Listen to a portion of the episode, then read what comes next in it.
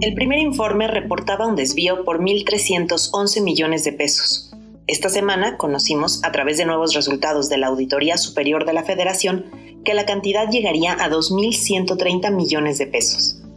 Se trata de un nuevo caso de presuntos desvíos y triangulación de recursos en el que las dependencias protagonistas son Sedatu y Sedesol, y las asignaciones de contratos en las que participaron entidades como el Sistema Quintana Roense de Comunicación Social, la Televisora de Hermosillo, Radio Televisión de Hidalgo, así como la Universidad Politécnica de Quintana Roo. Esta es la situación a grandes rasgos. Por supuesto, hay muchos más detalles que revelan los cómo, además de todo un ciclo noticioso de reacciones, señalamientos, implicaciones políticas y diversas lecturas. Desde México Evalúa, lo que nos ocupa es la calidad de las políticas públicas y el funcionamiento de las instituciones del Estado. Y en este podcast planteamos tres preguntas. Nuestro tema hoy son los presuntos desvíos en Sedesol y Sedato. Hablaremos con Marco Fernández, coordinador del programa Anticorrupción en México Evalúa y profesor en la Escuela de Gobierno y Transformación Pública del Tecnológico de Monterrey. Le preguntaremos sobre la relevancia de este nuevo escándalo, sobre el papel de la Auditoría Superior de la Federación y sobre las piezas que faltan para un combate a la corrupción efectivo.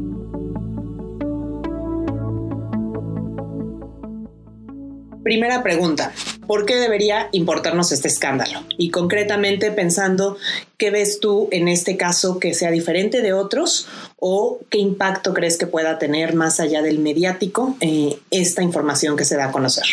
Nos debe importar porque queda eh, al descubierto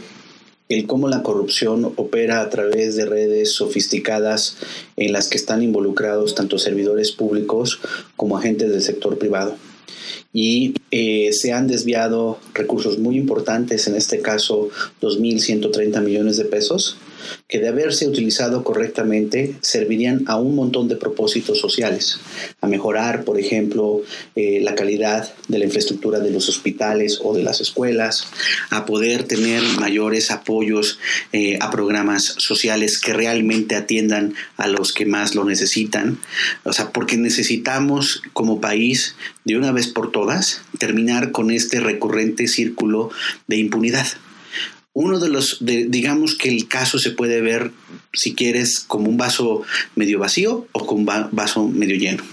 En la parte positiva, la Auditoría Superior de la Federación comienza a utilizar las nuevas facultades que le dio el Sistema Nacional Anticorrupción y pudo allegarse por sí sola eh, información precisamente de los bancos eh, para ver estados financieros o incluso pedirle a la autoridad fiscal las declaraciones fiscales de estos proveedores subcontratados de manera ilegal y así empezar a entender los esquemas de seguimiento del dinero. Eh, el problema, desde el punto de vista del vaso eh, vacío y de las interrogantes para el futuro, tienen que ver con que, por un lado, queda evidenciado una de las debilidades que no logramos superar cuando eh, se hicieron las negociaciones del Sistema Nacional Anticorrupción. Desde la sociedad civil habíamos estado insistiendo en la necesidad de aumentar las penas y las facultades para que la Auditoría Superior de la Federación en sus investigaciones pudiera realmente lograr la cooperación de los privados que están involucrados en estos actos de corrupción. Pero hubo oposición de los legisladores que no quisieron aprobar estas nuevas facultades, como por ejemplo multas más fuertes, incluyendo la cárcel, para aquellos que estuvieran tratando de, sistemáticamente bloquear estas investigaciones. Tampoco quisieron brindarle el apoyo de la fuerza pública que protegiera a la auditoría y a su personal cuando estuvieran haciendo las diligencias en el marco de estas investigaciones. Y estos, estos huecos aparecen reportados por la propia Auditoría Superior de la Federación cuando revela que de estos 126 eh, eh, proveedores eh, ilegalmente subcontratados por Cedesol y por Sedatu, varios de ellos se negaron a dar la información requerida por parte de la auditoría en medio de estas investigaciones. uno de los interrogantes y también de los múltiples pendientes para el andamiaje del combate a la corrupción tiene que ver con la Procuraduría y su vinculación con la Unidad de Inteligencia Financiera y precisamente la Auditoría Superior de la Federación. Ok, déjame hacerte la segunda pregunta porque ya casi me la estás respondiendo. Pregunta dos es, entonces, ¿la auditoría está funcionando? ¿Está funcionando bien? Porque... La auditoría está funcionando mejor pero todavía tiene ámbitos eh, eh, importantes para seguir eh, fortaleciendo y consolidando su papel. Uno de los puntos nodales tiene que ver con que su departamento jurídico tiene que darle seguimiento puntual a las denuncias que establece ante la Procuraduría General de la República derivados de estas investigaciones. Una novedad, además, es que en el caso, por ejemplo, de, estos, de estas eh, operaciones ilícitas, eh, en particular las de 2010, las que, se, las que se descubran para 2017, porque en 2016 todavía no entraba en vigor las nuevas facultades dada la ley de responsabilidades, etc. Pero ahora, a partir de 2017, la revisión de la cuenta pública de 2017, la auditoría va a tener el deber de hacer la investigación también en términos administrativos y no solamente establecer la denuncia ante la PGR, sino en el caso administrativo comprobar que hubo faltas administrativas graves asociadas a conductas de corrupción. Esas son de las cosas fundamentales. ¿Por qué? Porque hemos visto en los últimos años que eh, un número importante de denuncias se ha establecido por parte de la Auditoría Superior ante la Procuraduría. Y estas han dormido los sueños de los justos, pero aquí la culpa es de dos. Y por un lado, la Procuraduría que se hace guaje, pero también el jurídico de la auditoría tendría que dar un seguimiento mucho más puntual a las denuncias que ha establecido ante la Procuraduría.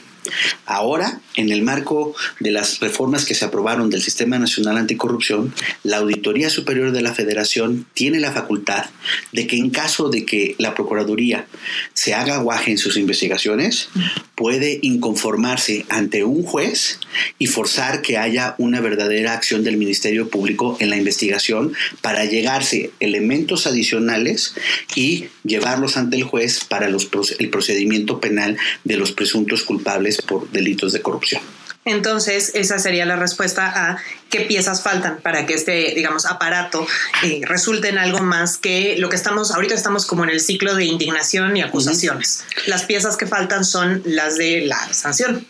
Las piezas que faltan fundamentales son que en el brazo eh, de la justicia, eh, empezando por el Ministerio Público y la Procuraduría, realmente se profesionalice su labor de forma tal que complementen las investigaciones iniciadas por la Auditoría Superior de la Federación puedan allegar mayores elementos que sustenten, los casos ante los jueces, de forma que sí pueda haber eh, condenas penales precisamente derivados de los delitos que presuntamente se cometieron en el desvío de recursos. Falta también una parte fundamental,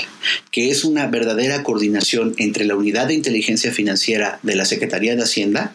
la Procuraduría General de la República, las Procuradurías de los Estados y la propia Auditoría Superior de la Federación. Ya había un reporte en, enero en donde este organismo internacional que evalúa los esfuerzos de los países para el lavado de dinero y, el, y controlar los recursos mal habidos por problemas de corrupción, que se llama GAFI,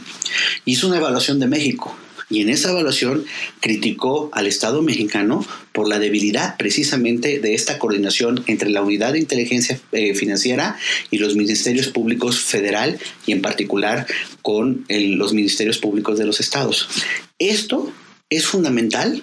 para poder terminar de realmente hacer todo el seguimiento del dinero y ver cómo mucho de este dinero termina cayendo de manera eh, ilegal al financiamiento de campañas políticas. Y por eso también aquí, en el marco de la Procuraduría General de la República y su transformación como Fiscalía General,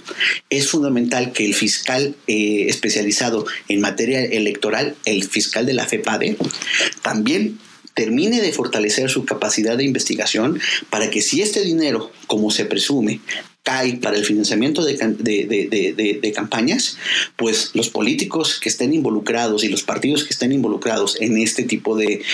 actividades reciban no solamente una sanción económica por parte del INE y el Tribunal Electoral, sino una sanción penal ante los tribunales. Gracias a Marco Fernández por sus respuestas y a ustedes por escucharnos. Seguiremos evaluando estas y otras preguntas en mexicoevalúa.org, en Twitter como arroba mexevalúa y Facebook México Evalúa.